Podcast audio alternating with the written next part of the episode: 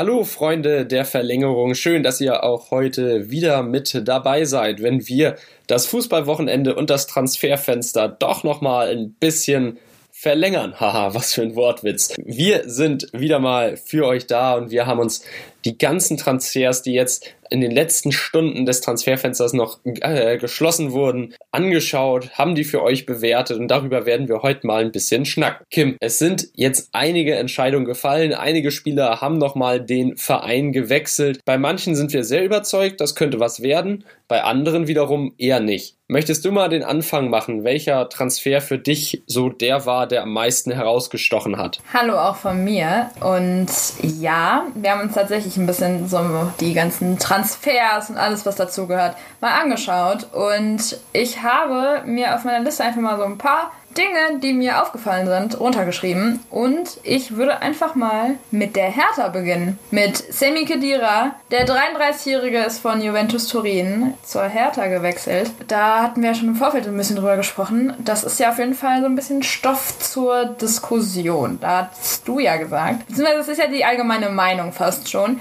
dass es ein bisschen seltsam ist, dass man jemanden, der gefühlt nie gespielt hat oder der so gar keine Spielpraxis mehr hat, auf einmal dann holt und er soll es jetzt richten. Ja, vor allem auch noch 33 Jahre, ne? Also der ist ja auch nicht mehr der allerjüngste. Also Didi Hamann hat im Sky Deadline Day Gespräch in der Sendung gesagt, man holt ihn, damit er Anführer sein kann. Also ich kann mir das vorstellen, dass Hertha im Moment einen Anführer braucht. Und Guendouzi oder ein Toussaint ja auch noch nicht das zeigen im zentralen Mittelfeld, wofür sie geholt wurden. Aber trotzdem ergibt es so viel Sinn, dann sich einen 33-Jährigen zu schnappen, der seit anderthalb Jahren gefühlt kein Spiel bestritten hat und das gibt er ja auch offen selber zu. Naja, Paul Dardai hat ja gesagt, dass er Erfahrung braucht und also, dass er Erfahrung in seinen Reihen möchte. Und ich denke, dahingehend äh, fährst du mit Sammy Kedira, wenn du ihn denn bekommst. Und das haben sie jetzt getan auf jeden Fall erstmal ganz gut. Also ich glaube, da machst du, was der äh, Erfahrungsfaktor betrifft, da machst du nicht so viel falsch. Ähm, spieltechnisch her würde ich mir auf jeden Fall erstmal Gedanken machen. Also weiß ich noch nicht so ganz, wie man sich das vorgestellt hat. Aber man wird ja irgendwie wohl eine Idee haben. Zumindest hoffe ich das. Ja, mal schauen. Ich habe aber noch jemand anderen bei Hertha auf der Liste. Ja, ähm, ich hätte, mir fällt da gerade noch eine Frage ein. Ah, okay. Und zwar ist das, ist das vielleicht so ein, ja, so ein verzweifelter Versuch von Hertha im Abstiegskampf jetzt nochmal alles zu versuchen? Also ist das so die,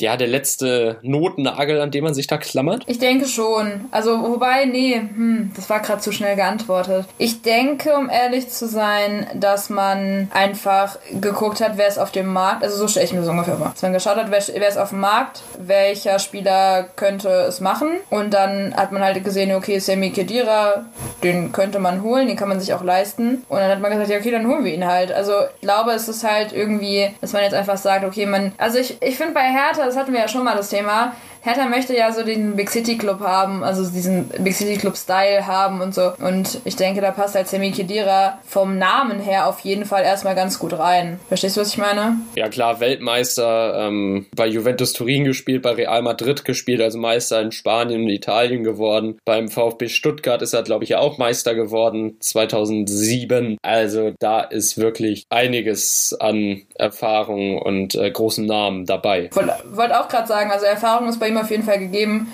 Wie es dann jetzt halt spiel, spieltechnisch aussieht, es bleibt dann halt abzusehen. Aber ich denke, dass man entweder super viel Spaß mit ihm haben wird oder man wird halt sagen, ja, okay, gut, der ist halt 33 Jahre alt. Und ich glaube, Ju Juve ist halt froh, wenn, wenn man ihn los hat. Ja, Andrea Pirlo plant ja nicht mit ihm und ich meine, du hast dann Mittelfeld, ja, Ramsey, Rabio und dann je nachdem, wer die dritte Person ist. Also noch langsamer kannst du es ja eigentlich gar nicht machen und Sami Khedira, der könnte das aber anscheinend, glaube ich. Also ja, ich glaube, Juve hat kein Problem und wird ihn auch nicht vermissen, wenn er jetzt nicht mehr spielt. Aber du wolltest ja schon weitermachen. Wer ist denn für dich der nächste Transfer, den du auf der Rechnung hast? Der nächste Transfer bei der Hertha, wir bleiben erstmal in der Hauptstadt. Da habe ich Radoncic von Olympique Marseille. Er ist Mittelfeldspieler und ist erstmal erstmal bis zum Sommer da. Mir ist aktuell nicht bekannt, ob er eine Kaufoption hat, vielleicht weißt du da mehr. Aber es ist erstmal eine Laie bis zum Sommer und soll der Hertha so ein bisschen aus diesem Abstiegskampf Dilemma helfen. Ein Transfer, der gestern bei Sky bis in den Himmel gelobt wurde, richtig toll angeblich. Ich stehe dem Ganzen da noch ziemlich kritisch gegenüber, denn Nemanja Radonjic, ja, stark im 1 gegen 1, ist ein Außenspieler, die bei Hertha ja in dieser Saison nicht unbedingt alle überzeugen. Also Luke Bacchio läuft seiner Form hinterher. Ein Kunja ist noch der einzige, okay, würde ich jetzt auch nicht als Außenspieler bezeichnen, unbedingt Kunja, aber äh, der einzige, der wirklich Leistung bringt. Ähm, also es wird schon dünn, wenn man sich anschaut, wen Hertha auf dem Flügel aufbieten kann. Und ich glaube, da ist dann jede Ver Verpflichtung eine Verstärkung. Aber ob Radonjic nun wirklich dieser Supertransfer ist, wie er gestern dargestellt wurde, auch von Jens Lehmann, der ihn ja auch über den grünen Klee hinaus gelobt hat, das wage ich irgendwie zu bezweifeln. Denn klar, der hat bei Olympique Marseille gespielt in Frankreich, aber trotzdem auch nur zwölf Spiele bestritten bisher und zwei Tore und eine Vorlage als Arbeitsnachweis zu liefern. Also, also wenn wir jetzt Olympique Marseille als Maßstab für, die, für alles nehmen, dann kann man halt auch sagen, gut, äh, Bunassar vom FC Bayern, äh, der im Winter, der, nee, der im Oktober kam, der hat auch bei Olympique Marseille gespielt und da glaube ich sogar auch äh, relativ fest, ich weiß es gar nicht mehr, aber da war der ja auch relativ äh, gut mit dabei. Und ja, also er ist jetzt auch nicht irgendwie das Maßstab aller Dinge. So, ne? Und wenn man jetzt, ich glaube halt, Olympique Marseille sind gut und so, aber ich glaube, die braucht man jetzt auch nicht grund grundlos äh, in den Himmel zu loben, weißt du? Nee, ist halt eigentlich mittlerweile auch nur noch so ein, ja, so ein Mittelfeldclub wie bei uns, halt Wolfsburg oder. Genau, das meine ich, ja. Ja, oder ja, Eintracht Frankfurt halt ja leider auch, auch wenn es im Moment sehr gut aussieht, aber wenn man sich die letzten Jahre anschaut, ne, im Vergleich, da landet man ja immer irgendwie im europäischen Mittelfeld, ähm, irgendwie immer Rang 6 bis 8 so. Ähm, ja, also so ähnlich. Und ich finde dann drei Torbeteiligungen in zwölf Spielen für einen Außenspieler, der jetzt so gehypt wird, relativ wenig. Vor allem stand er auch nur in 20% der Spiele in der Startelf. Also das ist für mich auch relativ schwach. Also ich weiß nicht, ob Hertha sich da wirklich einen Gefallen mit tut, diesen Einwechselspieler, wie er, äh, vor allem Joker, ähm, ja, zu holen und damit dann das Team zu verstärken, weiß ich nicht, muss er wahrscheinlich reinwachsen, aber wenn Luke Bacchio seine Leistung nicht bringt, klar, da muss man irgendwie nach Ersatz suchen. Und das hat Hertha getan. Pal Dardai hat gesagt, er möchte Erfahrung. Radonjic ist jetzt mittlerweile auch schon 24 Jahre alt. Gut, ist immer noch menschlich gesehen super jung. Im Fußballalter. Ich wollte gerade sagen, ja, ey, 24 ist so kein Alter. Nein, also menschlich gesehen super jung, aber im Fußballeralter äh, gesehen hat er dann auch schon ein bisschen was erlebt. Also von daher ist Nationalspieler für Serbien, hat, kann also auch international so ein bisschen Erfahrung aufweisen. Ähm, ja, also ich glaube, der, der wird was bringen. Ich glaube, der wird gut was an Dribblingfreude mitbringen, den werden, an dem werden wir ein bisschen Spaß haben, aber ich glaube nicht, dass das ein Transfer sein wird wie Matthäus Cunha. Also ich glaube nicht, dass der so sehr den Superstar-Status dann in Berlin erreichen wird. Wir werden das dann ja im nächsten Spiel sehen. Wollen wir mal weiter zu Schalke? Machen wir mal weiter mit Schalke, denn bei Schalke, also ich glaube, kein Verein hat in diesem Transferfenster so viel umgekrempelt, die Ärmel hochgekrempelt und gearbeitet wie der FC Schalke 04, was aber auch... War aber auch richtig so. Ja, war genau, war richtig so. Also wir haben es ja selber gesagt, Jochen Schneider muss dringend Verstärkung holen und das hat er getan. Ja, auf jeden Fall. Er hat nämlich mit mit Mustafi von Arsenal jemanden geholt, der Osan Kabak ersetzen soll, denn er ist zum FC Liverpool zu Jürgen Klopp gegangen und hat dort erstmal ist er dort als Laie unterwegs, aber Liverpool hat eine Kaufoption und kann dann halt angehend diese ziehen, falls sie möchten. Aber man hat jetzt erstmal Mustafi geholt, der ihn ersetzen soll. Und wieder ein Weltmeister, der den Platz wechselt. Unglaublich. Also, dass Skudra Mustafi zum FC Schalke 04 wechselt, ich glaube, das hätte kaum einer gedacht, als er zu Arsenal gegangen ist. Da dachte man ja, wow, okay, der wird sich jetzt da an der Seite von Sokrates festbeißen. Sokrates auch nicht mehr bei Arsenal, by the way. Und jetzt kommt mit Mustafi ein Leihspieler zu Schalke. Ähm, ja, was soll man sagen? Also bringt einiges an Erfahrung mit, ist hoffentlich der erhoffte Heilsbringer in der Abwehr, äh, stark im Zweikampf, wenn er die Zweikampfstärke dann hoffentlich nicht verloren hat. Bei Arsenal saß er ja zuletzt unter Mikel Arteta auch nur noch auf der Bank. Ähm, ich kann verstehen, dass Schalke jetzt wirklich jeden als 18. klar, da kannst du nicht viel falsch machen. Also du bist ja schon in der Position, dass du auf dem letzten Platz bist. Du musst alles tun, was möglich ist, um Siege zu erlangen. Und da ist so ein vertragsloser Spieler, den hat er ja extra aufgelöst, um dann wechseln zu können. Das ist ja äh, das ist ja keine Laie mehr, das stimmt ja. Natürlich, wenn du den Vertrag auflöst, ist das ja ein fester Wechsel erstmal. Also es, da kannst du ja eigentlich gar nichts falsch machen. Du zahlst ja praktisch nur das Gehalt, das kann Arsenal, äh, kann Arsenal sage ich schon, das kann Schalke sich noch leisten und glaubt dann in dem Fall ist das einfach eine Verstärkung fürs Team und wenn wir uns aufschauen, ja, anschauen, wen Schalke in diesem Transferwinter noch so geholt hat, das liest sich ja eigentlich, als hätte man eine komplett neue Abwehr aufgestellt. Seat Kolasinac, der links spielen kann, mit Mustafi, ein Innenverteidiger und dann kam auch noch William dazu. Also man für, den Recht, für die rechte Außenverteidigung. Also Jochen Schneider hat endlich mal kräftig sein Netzwerk walten und schalten lassen. Dazu noch Klaas-Jan Hündeler und der von Ajax kam, hat da seinen Vertrag aufgelöst und hilft den Schalkern. Und Matthew Hopper hat einen Profivertrag bekommen. Den hatte er zuvor wohl nicht. Darauf wollte ich noch hinaus. Ha, bin ich hier zuvor gekommen hier? Du bist mir zuvor gekommen, denn ich wollte noch eine ganz sneaky Überleitung machen. Ah, kann, mach, mach mal trotzdem, will ich hören, wie sie ist. So, also man hat praktisch eine ganze Inf äh, neue Verteidigung aufgestellt und auch vorne in der Mannschaft hat sich was getan. Vor allem was den eigenen Nachwuchs angeht, denn einer, der in den letzten Wochen wirklich brillant gespielt hat und aufgetrumpft hat, der hat jetzt seinen ersten Profivertrag unterschrieben. Und Kim, du kannst uns erzählen, wer das ist und warum Schalke davon profitiert. Das ist Matthew Hoppe oder Hoppy. Also ich bin mir noch nicht so ganz sicher, wie man ihn ausspricht. Es gibt ja, also ich habe ich hab in letzter Zeit aber auch gehört, dass es ganz viele gibt, die ihn immer noch Hoppe nennen. Also es ist... Äh ja, aber er selbst spricht sich halt Hoppy aus.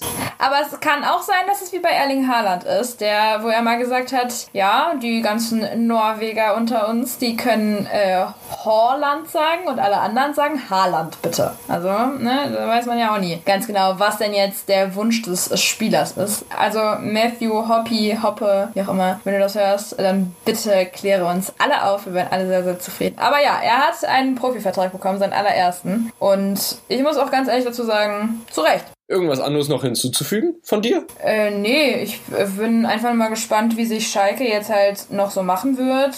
Ich finde generell, also es ist eine gute Idee, sich mit neuen Spielern und sowas zu verstärken und halt auch ein bisschen aufzubauen. Aber es ist halt immer noch so die Sache, wenn du kein Geld hast, dann frage ich mich halt, wie du die ganzen Spieler bezahlen möchtest. Und auch die, weil im Doppelpass saß Jochen Schneider ja selbst am Sonntag und hat halt gemeint, ey, wir zahlen halt ja noch insgesamt zwei Trainer, die davor da waren. Da David Wagner oder David Wagner und Manuel Baum und jetzt halt noch den aktuellen. Also du hast finanzielle Sorgen auf jeden Fall und du machst es dir halt auch nicht leichter, wenn du neue Leute holst. Das ist wichtig, aber ich weiß noch nicht so ganz genau, was so der Plan aktuell vom S04 sein soll. Da bin ich noch ein bisschen, äh, da, da schaue ich alles noch ein bisschen von, von der Ferne aus an und äh, erlaubt mir dann später ein Urteil. Wo, äh, was mir Bauchkrämpfe bereitet, ist halt, Kolasinac ist bis Saisonende ausgeliehen. Hünteler hat einen Vertrag bis Saisonende. Mustafi ist jetzt auch erstmal bis Saisonende da. Und William ist halt auch bis Saisonende ausgeliehen. Also von den fünf, die wir jetzt aufgezählt haben,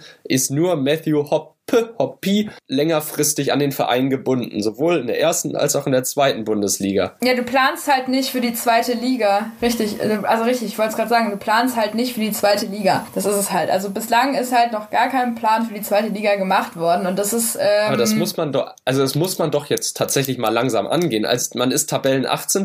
Es sind, ja klar, es sind jetzt 19 Spieltage, wenn ich mich nicht irre, gespielt.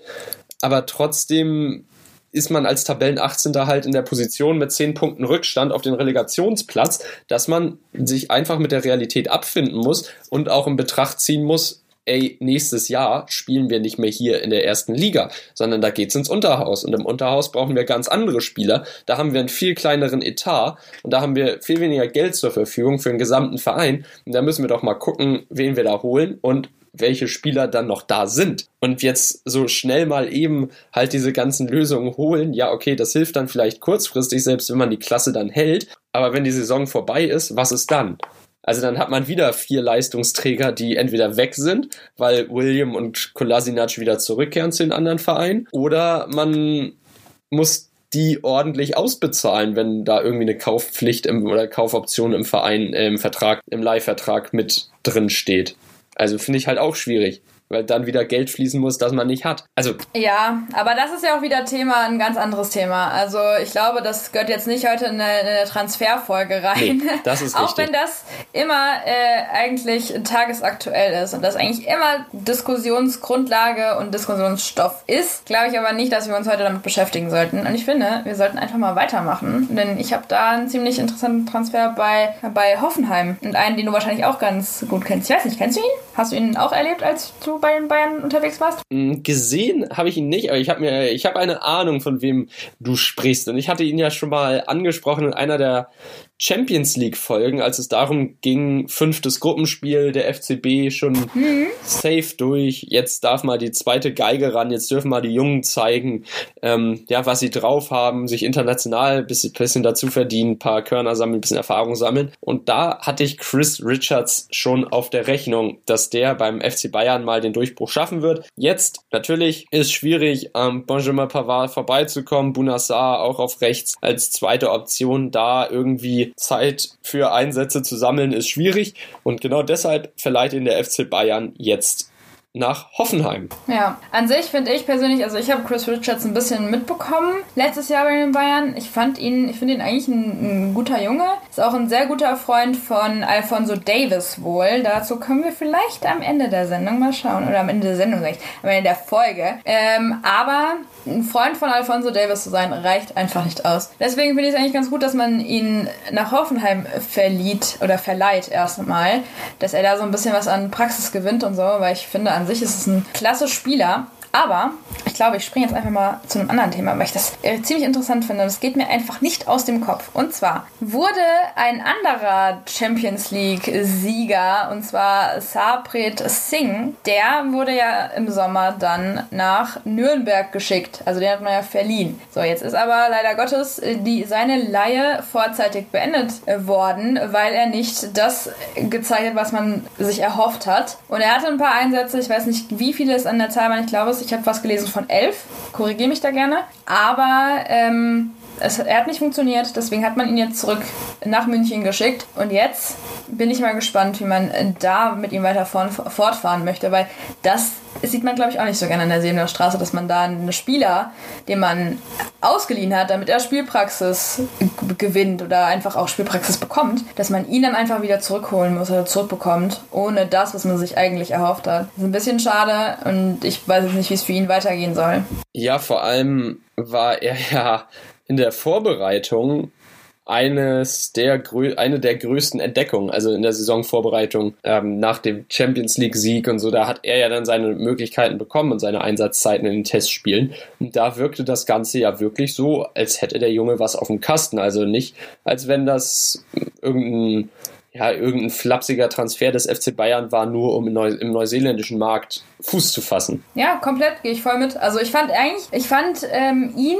gar nicht mal so schlecht eigentlich. Also ich finde, er hat sich eigentlich bei, bei München, also bei Bayern, hat er sich ganz gut präsentiert gehabt. Ich fand ihn eigentlich sehr ordentlich. Ich, fand, ich war gespannt darauf, was so passieren wird. Er hat ja tatsächlich auch ein paar Einsätze bekommen, immer mal wieder bei, bei Bayern. Also Flick hat ihn ja immer wieder äh, losgeschickt. Und dann kam, und dann wurden ja, also das fand ich ja, das fand ich aber auch äh, irgendwo den, den richtigen Schritt, dass man diese ganzen Jungs, die im Champions League-Kader mit drin waren, jeweils aber keine Spielpraxis bekommen haben, dass man die ähm, verleiht, dass man die rausschickt und so. Das war ja wirklich, da ist ja jeder dann irgendwie ausgeliehen worden. Ich fand's cool, ich fand's gut, es war der richtige Schritt. Dass man jetzt aber diesen Sing, der doch so gut war und den man doch eigentlich, wo man doch so Hoffnung hatte ja eigentlich, dass man ihn jetzt wieder bekommt, ich glaube, da ist man wirklich in München nicht so happy drüber. Aber wenn wir gerade bei den Bayern sind, ein anderer Wunderknabe fast schon, der in der vergangenen Saison das ein oder andere Mal reinkam und innerhalb von weniger als drei Minuten einfach mal komplett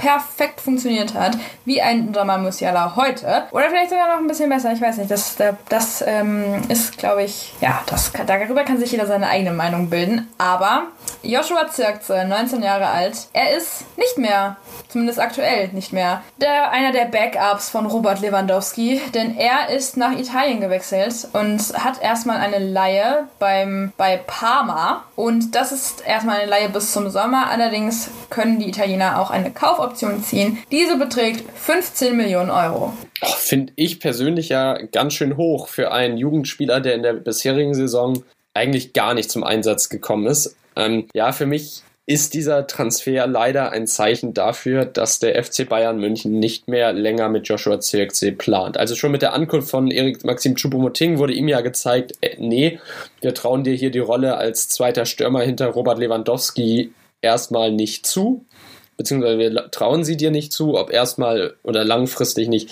sei dahingestellt. Aber ich glaube, mit diesem Transfer zu Parma ist das Kapitel FC Bayern München für Joshua Zirkzee beendet. Dann hätten die Bayern Interesse daran, dass er wirklich ähm, dann ja bei einem, ja, bei, sie, bei ihnen wieder den Wettkampf anheizt, dass der sich dann den, den Kampf annimmt und äh, da stellt, dann hätten sie ihn jetzt verliehen zu einem Verein, der mindestens um die Champions League Plätze mitspielt. Also ich würde sagen, keine Ahnung. Und, und, und ohne Kaufoption. Und, und sie hätten ohne ihn Kaufoption, ohne. Kaufoption genau. abgegeben, ja. Genau, also egal, selbst wenn er da überzeugt, ähm, ja, Parma kann einfach die Kaufoption ziehen und dann ist der Junge weg. Also dieses, dieses Risiko, das scheint der FC Bayern München gerne einzugehen. Ähm, das, ja, also aus meinen Augen hätte man gewollt, dass Zirkse dann in München bleibt. Keine Kaufoption, wie du sagst. Und dann, keine Ahnung, Verein wie Lazio, Inter in Italien oder so. Milan kann bestimmt auch noch einen, einen gebrauchen hinter Ibrahimovic und Mandzukic. Dann in England gibt's genügend Clubs. Also, keine Ahnung, Everton spielt oben ein bisschen mit. Äh, Tottenham kann jetzt nach der Verletzung von Harry Kane immer jemanden gebrauchen, weil Gareth Bale auch nicht liefert hat. Also von daher, es gibt eigentlich genügend Alternativen bei Vereinen auf hohem Wettkampfniveau, aber Joshua Zirksee und der FC Bayern München, ich glaube, das wird leider keine Erfolgsgeschichte mehr. Nee, ich glaube auch nicht, um ehrlich zu sein. Ich fand es aber auch spannend, die ganze äh, Zirkse-Thematik so ein bisschen zu beobachten, weil es war ja die ganze Zeit, waren ja ganz viele Vereine mit ihm in Verbindung oder wurden mit ihm in Verbindung gebracht. Zum Beispiel auch die Frankfurter Eintracht. Da hieß es dann ja, ja, wir sind dann, also so, die, man sei interessiert oder das ist ein klasse Spieler man hatte dann irgendwo die Hoffnung, dass Joshua Zirkze zur Eintracht wechselt. Dann war es ja vorher, lange vorher war es dann irgendwie Köln, die mal Interesse hatten, die nichts bekommen hatten, weil die Bayern gemeint haben, nee, das ist unserer, wir planen mit ihm, wir haben weiter mit ihm was ein bisschen, was vor. Es ist halt ein bisschen interessant, dass es jetzt in die Richtung geht. Aber was mir auch aufgefallen ist, bei all diesen Spielern, die irgendwie immer die zweite Geige gespielt haben in Bayern, die man halt ausgeliehen haben, äh, hat, also oder verliehen hat quasi, äh, wie jetzt zum Beispiel ein Sapetz Sapret Singh oder so. Das sind ja alles eigentlich Jungs, die gehen entweder alle, die werden entweder alle ähm, nach Hoffenheim verliehen oder dann irgendwie in die zweite Bundesliga. Also es ist ja wirklich selten, dass es mal vorkommt, dass dann die Spieler irgendwie zu einem vergleichbar guten Verein wechseln. Es ist ja, also ich weiß nicht, ob ich da falsch liege, aber es ist mir so jetzt aufgefallen. Und ja, kannst ja gerne erstmal deine Einschätzung dazu erklären, bevor ich dann gleich äh, mit der Eintracht weitermache, weil das ist ja auch was Interessantes passiert, was ich ja so nicht äh, auf dem Schirm hatte. Ja, meine Einschätzung, der FC Bayern ist der FC Bayern und beim FC Bayern zählt halt, wer die Tore schießt, hat recht. An dem kommst du nicht vorbei. Und wenn es beim FC Bayern München die Möglichkeit gibt, einen internationalen Star zu holen, der woanders seine Leistung gebracht hat, dann wird der dem eigenen Nachwuchs vorgezogen. Also der, ich glaube tatsächlich, ja, ich überlege gerade, wer aus dem aktuellen Kader noch so wirklich als Beispiel dienen kann, hm, wer da aus der eigenen Jugend hochgekommen ist. Thomas Müller. Also ist für mich persönlich, wenn ich so drei Sekunden Zeit habe zum Überlegen, Thomas Müller und danach wird's eng. Doch, mir ist aber auch gerade nochmal einer eingefallen. Nur der Name ist gerade, also das Gesicht habe ich vor Augen, nur der Name ist gerade irgendwie weg. Moment, das muss ich jetzt einmal kurz äh, durchrecherchieren. Das ist dieser, das ist der Kleine, der seit elf Jahren beim FC Bayern München spielt. Wer aber auch in der, ähm, ich habe den Namen jetzt gefunden, Gott sei Dank, endlich nach einer gefühlten Ewigkeit. Wer aber auch ähm, aus der eigenen Jugend kommt, ist Angelo Stiller. Der hat ja bei den Bayern gelernt. Ich glaube, der ist vor elf Jahren oder so, vor zehn, elf Jahren ist er ähm, als Neunjähriger zum FC Bayern München gewechselt. Von seinem lokalen Dorfverein, wenn man das so sagen darf. Ähm, und, aber auch er ist jetzt halt äh, meiner Information nach äh, zum, zur TSG Hoffenheim gewechselt. Aber halt erst, also beziehungsweise er wechselt ab dem 1.7. Ähm, dann darüber. Ja, bleibt dann abzusehen, was er so macht. Aber, aber er ist halt eigentlich auch kein äh, Erstligaspieler, ne? Das heißt, also wirklich zu den Bayern, äh, zum Hauptkader, also zu der ersten Garde gehört er ja eigentlich auch nicht. Ja, also ich finde halt auch irgendwie komisch, beim FC Bayern München, es kommt kaum Spieler aus der eigenen Jugend nach und das, obwohl Hermann Gerland seit ich weiß nicht wie viel x Jahren äh, mit auf der Trainerbank sitzt. Also neben Hansi Flick und Brazzo sitzt er da ja immer und der Mann ist ja auch Leiter der Nachwuchsabteilung beim FC Bayern. Ja, wobei er ist ja, er ist ja nicht seit x Jahren an der, also der ist ja mit Flick, Flick hat ihn ja als seinen Co-Trainer bestimmt nach dem Kovac aus, weil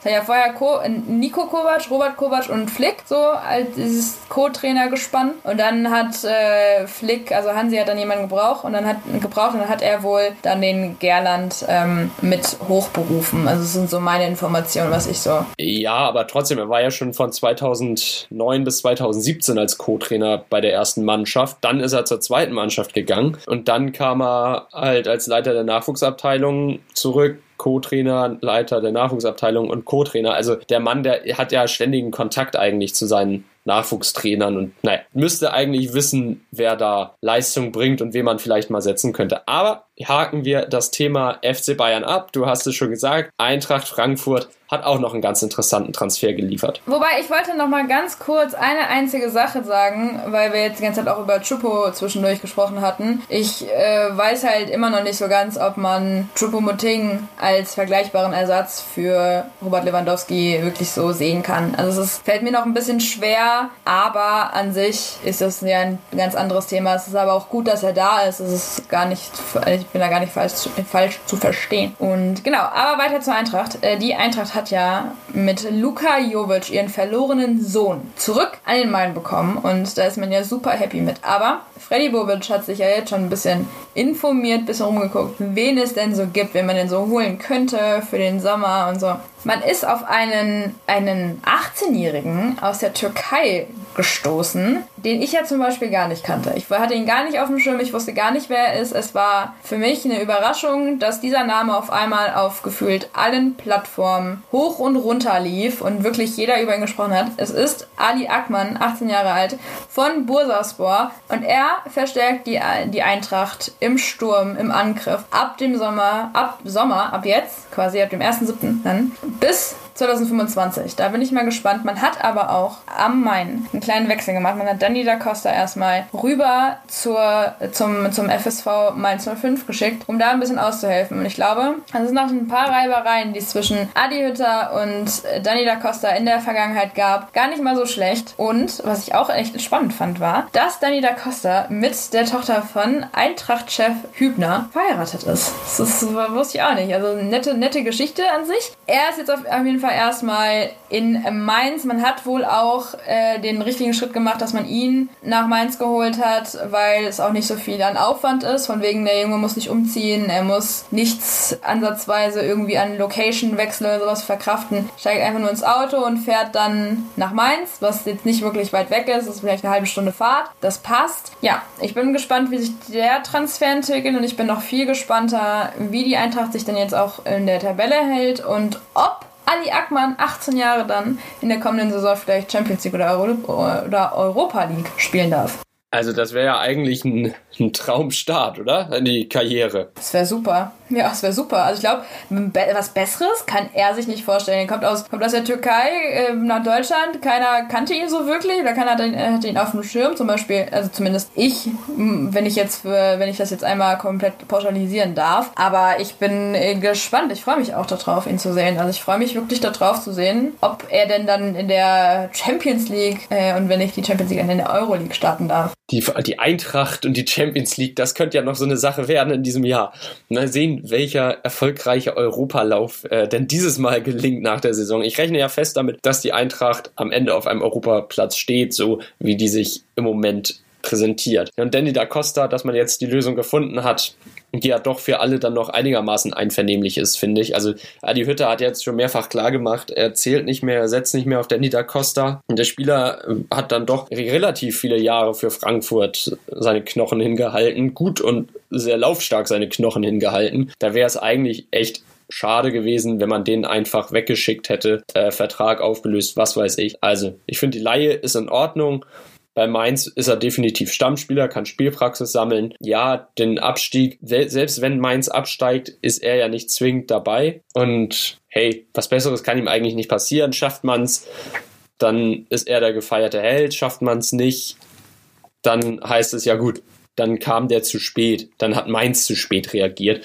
Also dann liegt es nicht an Daniela Costa und er kann Fußball spielen, seinen Spaß haben. Finde ich eigentlich alles in Ordnung für ihn. Ja, sehe ich eigentlich auch so. Aber ich weiß nicht, wen hast du noch so auf deiner Liste? Weil bei mir wird es langsam ein bisschen eng. Den einzigen, der schon interessant ist, der auch ein Name eigentlich für jeden Fußballfan ist oder beziehungsweise sein sollte. Neben Suputic. Isa war vereinslos und mittlerweile 32 Jahre alt, ist jetzt zum SC Rheindorf Alltag gewechselt und hat dort einen Vertrag äh, bis zum Sommer. Also spielt er dann in der österreichischen Liga in der Abwehr. Ja, da kann er noch mal ein bisschen, bisschen kicken, die Karriere jetzt dann doch, ja, gefühlt dann die Karriere doch äh, zum zehnten Mal ausklingen lassen. Bisschen die Füße bewegen. Ja, okay, wir sind böse, wir sind, wir sind schon böse, aber ich meine, hey, es ist Neven Subotic, der Mann, der sich nach dem Titelgewinn völlig besoffen hat am Borsigplatz. Also, was will man mehr? Er ist einfach ein toller, sympathischer Kerl, toller Fußballer. Er weiß, wie man feiert. Hey, er weiß, wie man feiert. Eben. Eben. Und kann ihm ja auch keiner irgendwas für, wenn man nach einer Meisterschaft mal richtig feiert und die Sau rauslässt. Ähm, weitere Transfers, die ich auf der Rechnung habe, oder auf dem Zettel habe, zum Beispiel den von Demarai Gray zu Bayer Leverkusen. Kam von Leicester City, hatte nur noch bis zum Sommer einen Vertrag und Leicester City brauchte noch schnell eine Ablösesumme für den Jungen. Denn 169 Spiele in der Premier League für Leicester, 78 für Birmingham hat er gemacht. Relativ junger Kerl, erst 24 Jahre alt, Linksaußenspieler, also kann auch mal als Alternative für Diaby oder Bailey auflaufen, vor einem Sturm bestimmt auch, wenn da ein Bailey dahin rückt oder ein Alario oder ein Schick. Auch wie schon Radonjic stark im 1 gegen 1 und ne, kommt wahrscheinlich dann, ja, kommt mit viel Tempo. Hat er ja bei Leicester auch gelernt. Einziges Manko, was ich halt so sehe, dass er in der laufenden Saison erst einen Einsatz hatte. Und das als Einwechselspieler. Okay, im ja, gegen Crystal Palace, war am Ende ein Unentschieden. Und den Rest der Zeit, ja, da war er nicht im Kader oder bei der zweiten Mannschaft im Einsatz. Jens Lehmann hatte gesagt, ja, man muss halt auch einen Grund sehen, warum der so günstig war. Ja, okay, ganz so schwarz malen will ich es nicht. Also ich glaube nicht, dass das irgendwie so ein gescheiterter Transfer wird wie Nabil Fekir zum FC Liverpool, als ja eigentlich schon alles klar war, der schon zum Medizincheck da war. 60 Millionen wären es gewesen, die Liverpool zahlen hätte zahlen müssen. Ja, und dann fanden die Ärzte irgendwas im Knie, man weiß bis heute nicht was. Aber plötzlich musste er doch bei, äh, bei Lyon bleiben und wechselte anschließend nur für 20 Millionen zu Betis Sevilla. Also ich glaube nicht, dass Demarai Gray da in diese Kategorie fallen wird. Ich glaube, der wird Bayer Leverkusen verstärken, ein bisschen Tiefe im Kader schaffen. An dem werden wir definitiv Spaß haben. Ähm, Leverkusen treibt sein Tempospiel nach vorne, weiter voran. Man hat Diaby, man hat Bailey, man hat jetzt Gray. Mm, ich überlege gerade, Florian Wirz ist ja auch nicht der allerlangsamste, auch noch ein junger Kerl. Also bisschen sehr, ja, sehr gut positioniert und vor allem auch langfristig. Also die sind ja alle, alle noch blutjung, die sie da vorne haben, bis jetzt auf den Mittelstürmer, der dann, wer weiß schon, wer das sein wird, ist. Wenn es ein Patrick Schick ist, auch da dann mega jung. Also Leverkusen ist jetzt erstmal für die nächsten Jahre gut aufgestellt. Wen habe ich noch auf dem Zettel? Was ich, was ich noch mal ganz kurz sagen wollte, dass diese Story von dem, von dem äh, Medizincheck, die ist mir gerade, da ist mir gerade noch mal so eine Parallele dazu aufgefallen. Ich weiß nicht, ob äh, du und auch eventuell unsere Zuhörer sich daran erinnern können, wie unser Freund Michael Cuisance ähm, eigentlich in die Premier League wechseln wollte und dann war ja auch irgendwas im Medizincheck, weswegen es nicht geklappt hat. Und jetzt ist er in Frankreich. Jetzt ist er bei Marseille, wenn ich richtig liege. Aber das hat mich ja gerade total daran erinnert. Musste ich gerade irgendwie loswerden. ja, es ist eigentlich praktisch fast das gleiche gewesen, nur beim, bei Cuisance sollte es halt vom FC Bayern nach England gehen. bei Fekir von Lyon nach England. Naja, ja, stimmt. Also scheinbar ist die französische Liga nicht so gesund für die Knie, ja? Ich finde aber auch, ich finde aber auch, dass äh, nur weil ein Spieler bei dem einen Verein nicht funktioniert hat, heißt es das nicht, dass er, dass er automatisch schlecht ist. Also einfach nochmal, um auf die Aussage von Jens Lehmann einzugehen, ist, ich finde, ist, da muss man einen Unterschied machen. Ein Spieler, der bei dem einen Verein nicht funktioniert hat, der kann bei dem anderen Verein auf einmal mega auftrumpfen und dann kann es mega klappen. Also es ist, man hat ja super viele Beispiele schon in der Vergangenheit gesehen, dass es, dass es auf einmal dann bei dem einen Verein hat es nicht geklappt, aus egal welchem Grund, und dann beim nächsten ist der Spieler total aufgeblüht und dann hast du das Gefühl, du, du siehst da einen komplett neuen Menschen, einen neuen Spieler, einer, den hattest du so gar nicht auf dem Schirm gehabt. Ja gut, irren kann man sich immer, ne? wow. Ja, soll ich mal weitermachen mit weiteren Transfers, die ich so auf der Rechnung habe? Mach weiter, ich möchte auf jeden Fall das Schlusswort behalten. das darfst du definitiv dann auch haben. Also zunächst einmal gab es ja unter der Woche die brisante Meldung, dass Volker Struth, der Berater von Dayut Opamecano, beim FC Bayern München vorstellig wurde. In einem Gespräch mit Salihamidzic soll man sich mehrere Stunden lang unterhalten haben. Es ist nicht an die Presse gedrungen, über wen es ging, es, weil ja auch unter anderem Niklas Süle bei ihm unter Vertrag steht als Klient. Auch die Großbrüder sind auch bei ihm genau, unter Vertrag. Das hat man ja in einer, in einer äh, einfach mal Luppen-Folge gehört. Zum Beispiel, so. Aber klar, natürlich die Spekulation, die fragen sich um Upamecano, wird er jetzt von Leipzig zum FC Bayern München wechseln? Wann wird er wechseln? Oliver Minzlaff hat ja im, nach dem Topspiel gegen Bayer Leverkusen im Sky-Interview bestätigt, dass Karl-Heinz Rummenigge ihn angerufen hatte, Interesse bekundet hat und wenn es dann ernst wird, dann setzt man sich nochmal gut und konstruktiv zusammen. Karl-Heinz Rummenigge hat zugegeben, es gibt ein, zwei ernsthafte Konkurrenten um Upamecano, aber die Bayern sind wohl in der Pole Position. Und deshalb hat Leipzig schon mal gehandelt weil man anscheinend mit einem Abgang rechnet und am Ende Mohamed Simakon von Racing Straßburg geholt. Innenverteidiger 20 Jahre alt, also ist noch nicht da, aber wird nächste Woche dann wohl seine Unterschrift unter den Vertrag setzen. Also RB Leipzig bereitet sich auf eine Zeit nach seinem Abwehr, derzeitigen Abwehrchef und Mega Verteidiger vor. Ob er in die Fußstapfen treten kann, boah, das bleibt abzuwarten. Ich glaube ja nicht, weil Upamecano einfach Biest ist. Von der körperlichen Erscheinung her, von der Spielweise her, von der Abgeklärtheit, von der Ruhe. Eine Spieleröffnung, der Mann ist einfach unersetzlich, gerade bei Leipzig. Ich glaube nicht, dass man den erstmal in den nächsten ein, zwei Jahren adäquat ersetzen kann. Stichwort Beast ist ein äh, relativ gutes Ding, wo ich mal kurz einhaken muss. Ich äh, war neulich, habe noch nicht in die, Ohre, in die Ohren gespitzt und war auf meiner Lieblings-App Clubhouse unterwegs und da ich, bin ich auf einen Raum von Alfonso Davis gekommen, ja, und er war bis zum Tag der Aufnahme bis heute war er ziemlich unentdeckt und ist es auch weiterhin noch und ich hoffe, das bleibt auch so, weil es ist echt cool, ihm dazu zu hören und er hat auf die Frage, was er denn so von Upamecano hält, hat Alfonso Davis gesagt, he's a beast. Also er ist wirklich, und er war auch wirklich, also hast du, du hast es in der Tonlage auch gehört, dass er von dem Spieler auf jeden Fall beeindruckt ist. Also er sagt, wow, das ist ein klasse Typ, klasse Spieler, he's a beast. Und er meinte, äh, Wahnsinn, also Wahnsinnsjunge. Und auf die Frage, ob er denn mitbekommen hat, dass äh, er sich demnächst den München anschließen wird, meinte Alfonso Davis, ja, ja, das hätte er auch schon gelesen. Also in engen Kontakt stehen die wohl noch nicht, aber ich glaube, das äh, wird dann auf jeden Fall auch demnächst mal passieren. Mal schauen, vielleicht werden das ja die ne neuen besten Freunde. Also die Anfangsstimmung ist ja scheinbar schon da beim FC Bayern München. Also scheinbar begrüßt man ja Upamecano ja schon. Man wartet schon auf ihn, ja. das kann ja mal was werden. Also kann eigentlich nur gut werden, sind die besten Voraussetzungen. Was haben wir noch im Angebot? Ein Transfer hätte ich noch im Angebot, oder zwei Transfers natürlich. Erstmal Ossan Kabak wechselt zum FC Liverpool. Wir haben es alle erwartet in den letzten Stunden des Transferfensters. Um 23 Uhr war es dann endlich soweit. Der FC Liverpool verstärkt sich mit Kabak auf der Innenverteidigerposition, ebenso mit Ben Davis vom Zweitligisten Preston North End. Ein Transfer, der viele überrascht hat.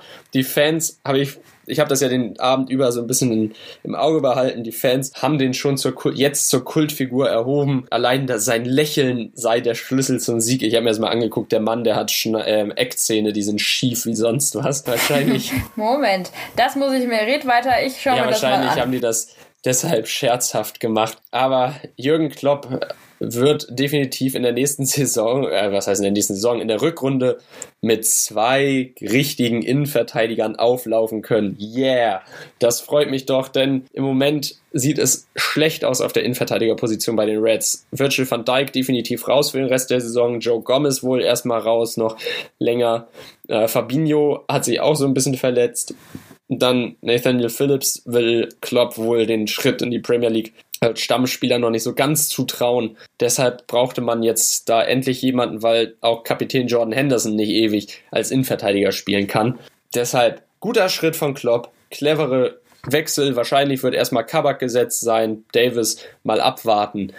Aber ich glaube auf jeden Fall, Liverpool wird einen Ticken sicherer wieder zurückkommen. Im nächsten Premier League-Spiel geht es ja jetzt am Sonntag gegen Manchester City. Also, die erste Herausforderung wird definitiv auf die Neuen direkt zukommen. Mal sehen, wer da in der Startaufstellung steht. Und ja, genau, mal schauen, wie er sich schlägt gegen, keine Ahnung, Aguero, Sterling, äh, De Bruyne und wer da sonst noch alles bei City rumläuft. Ich habe aber gerade gesehen, der war wohl auch mal bei Tottenham, ne? Uiuiuiui. Ich habe gerade nämlich Bilder, ich wollte mir nämlich mal den jungen Mann anschauen, wenn du schon so erzählst, er ist schon eine Kultfigur geworden. Äh, da habe ich mir dann mal, habe ich mal ein bisschen gegoogelt gerade eben und da habe ich gesehen, er sei schon mal im Tottenham-Logo aufgelaufen, also im Tottenham-Trikot. Ja gut, aber nur weil jemand schon mal im Trikot aufgelaufen ist, heißt das ja nicht, dass er Stammspieler war, ne? Sonst wäre er immer noch bei Tottenham. Nein, Quatsch. Das sagen, das sage ich aber gar nicht. Aber er war auf jeden Fall äh, bei Tottenham wohl mal. Also Potenzial hat er scheinbar. Jetzt gilt es, das auch abzurufen. Und für meinen letzten Transfer bleibe ich nochmal auf der Insel, denn Martin Oedegaard wechselt von Real Madrid auf Leihbasis zum FC Arsenal. Arsenal gibt Mesut Özil an Fenerbahce ab, holt sich direkt den nächsten zentralen offensiven Mittelfeldspieler mit Martin Oedegaard. Bei Real kam der Norweger auch in dieser Saison nicht so richtig zum Zug. Nur ein paar Kurzeinsätze. Zuletzt ließ den Trainer Zinedine Zidane sogar nach dem, nach dem Ligaspiel alleine auf dem Spielfeld noch trainieren, Laufübungen machen da war für mich eigentlich schon klar, boah, der wird das diese Saison richtig schwer haben und wohl in der nahen, nahen Zukunft entweder unter sie dann keine Rolle spielen oder bei Real ist seine Zeit vorbei. Jetzt geht es nach London zu Arsenal. Da hat er auch schon wurde ah, ein Spiel gemacht, ist zu viel gesagt, aber wurde einmal eingewechselt für ein paar Minuten. Ich hoffe es ja für ihn, dass er jetzt bei den Gunners mit dem Erfolg kommt oder dass Erfolg für ihn kommt, denn ich halte den Jungen immer noch für einen wahnsinnig talentierten Fußballer. Bei Real Sociedad hat er gezeigt, was er kann wenn man ihn einfach machen lässt, wenn er die Freiheiten auf dem Spielfeld hat. Und jetzt bei Arsenal kann ich mir vorstellen, dass er da im offensiven Mittelf äh, Mittelfeld fix und Angelpunkt des Arsenal-Spiels wird. Und ich glaube, dann wird er auch seine Leistung bringen und da ordentlich Punkt, Scorer-Punkte sammeln.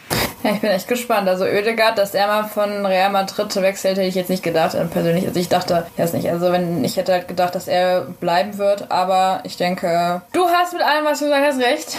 Und ich weiß nicht, wie es dir geht, aber ich glaube, es ist jetzt Zeit, dass ich mein Gerücht oder mein Transfer, was ich ziemlich interessant finde, als Schlusswort nochmal präsentiere. Und zwar habe ich ihn ja gerade schon benannt, Alfonso Davis. Und Alfonso Davis hat eine Freundin, Jordan Heidemer, ein äh, wirklich bildhübsches Mädchen und eine wirklich exzellente Fußballerin, zumindest wenn man dem Glauben schenken mag, was die, ja, ihre Torbilanz zum Beispiel bei PSG ähm, hergibt. Denn da siehst du des Öfteren mal in, PSG, Insta-Stories etc., dass die Dame, die, die, die Herzensdame von Alfonso Davis äh, des Öfteren mal Tore schießt. Und sie soll wohl, also es kam jetzt immer öfter Gerüchte auf, dass sie zum FC Bayern München irgendwann mal wechseln soll. Ich glaube, Fonzi würde sich freuen, seine, seine Jordan jeden Tag und immer bei sich zu haben und es wäre echt eine cute Geschichte. Und damit möchte ich dieses Transferfenster abschließen und vielleicht werden wir ja demnächst im Frauenfußball, also dann zum, zum Sommer hin, dann die Meldung bekommen, dass Jordan Heidemer sich dem FC Bayern München anschließt. Wer weiß, vielleicht werden wir es ja haben, aber wenn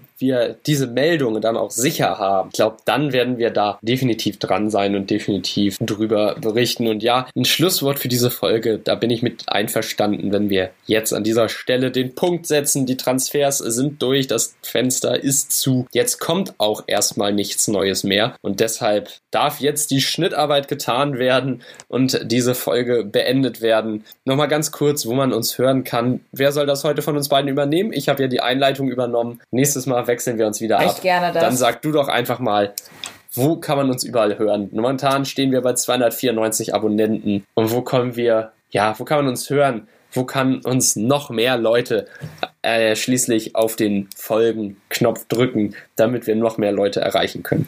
Uns kann man wirklich überall da hören, wo es Podcasts gibt. Also auf Spotify, dieser Apple, Pod, äh, Apple Podcast, genau, also iTunes, Amazon, äh, Podigee, äh, Google Podcasts, äh, also Amazon Audible so ähm, und ja, wirklich überall. Also gebt uns einfach mal ein. Oder, was ihr auch machen könnt, ist, ihr geht auf unsere Instagram-Seite Verlängerung unterstrich Fußball unterstrich Podcast und da findet ihr einen Sammellink. Dort sind alle, wirklich alle Links Links, die, ihr, die für euch wichtig sein könnten, zu finden. Und wenn ihr das an eure Freunde, an den Postboten, den Fußballtrainer, an den Schiedsrichter, keine Ahnung, an, an an all eure Menschen, die ihr kennt. Wenn ihr das weiterschicken wollt, dann habt ihr damit die einfachste und beste Möglichkeit. Und mal schauen, was wir sonst noch so für euch geplant haben, weil ich glaube, in nächster, in nächster Zeit haben wir ein paar coole Dinge und auch ein paar. Äh, äh die Champions League kommt auf uns zu, Christopher. Und die Club-WM. Ach, die Club-WM auch noch. Dieser tolle Wettbewerb, den ja alle feiern auf dieser Welt, den ganz viele richtige Fußballfans so toll finden, mich eingeschlossen. Ja, wir reviewen ihn auf jeden Fall und wir sind da auf jeden Fall am Start für euch und wir gucken uns da mal an, was äh, die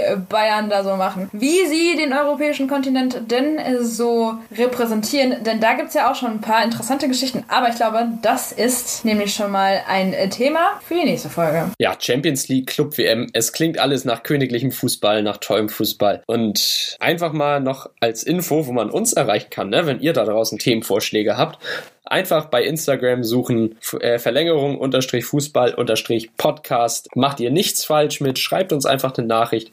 Wir werden auch jedes Mal ganz lieb und nett antworten, wenn ihr, ja, wenn wir die Zeit dafür finden, Bock drauf haben. Nein, Scherz. Wir werden euch jedes Mal ganz lieb und nett antworten. Also Themenvorschläge immer gerne her damit. Wer meint, er möchte auch mal in einer Folge auftauchen, hey, gar kein Problem. Kriegen wir bestimmt hin. Einfach schreiben, warum wir euch in der nächsten Folge dabei haben sollten, warum ihr unbedingt rein möchtet. Und wenn ihr kein Problem damit habt, eure eigene Stimme später zu hören in der Aufnahme, das anderen Leuten zu zeigen und damit einfach mal um vielleicht ein bisschen Werbung für uns, für euch und alles zu machen, dann schreibt uns, wir antworten und dann kriegen wir es ganz bestimmt hin. Wir suchen auf jeden Fall für je, fast jeden Bundesliga-Verein Experten, die uns mehr darüber erzählen können. Und wenn ihr da Experten seid, sind wir, freuen wir uns darüber, mit euch zu quatschen. Aber das war's von mir. Ähm, ich wünsche einen schönen Tag, bleibt gesund und wir hören uns. Tschüss! Ja, draußen ist es mittlerweile dunkel geworden. Perfekte Zeit und perfekte Stimmung für einen Podcast. Also reinziehen das Ding, bleibt gesund, macht's gut. Bis dann. Tschüss.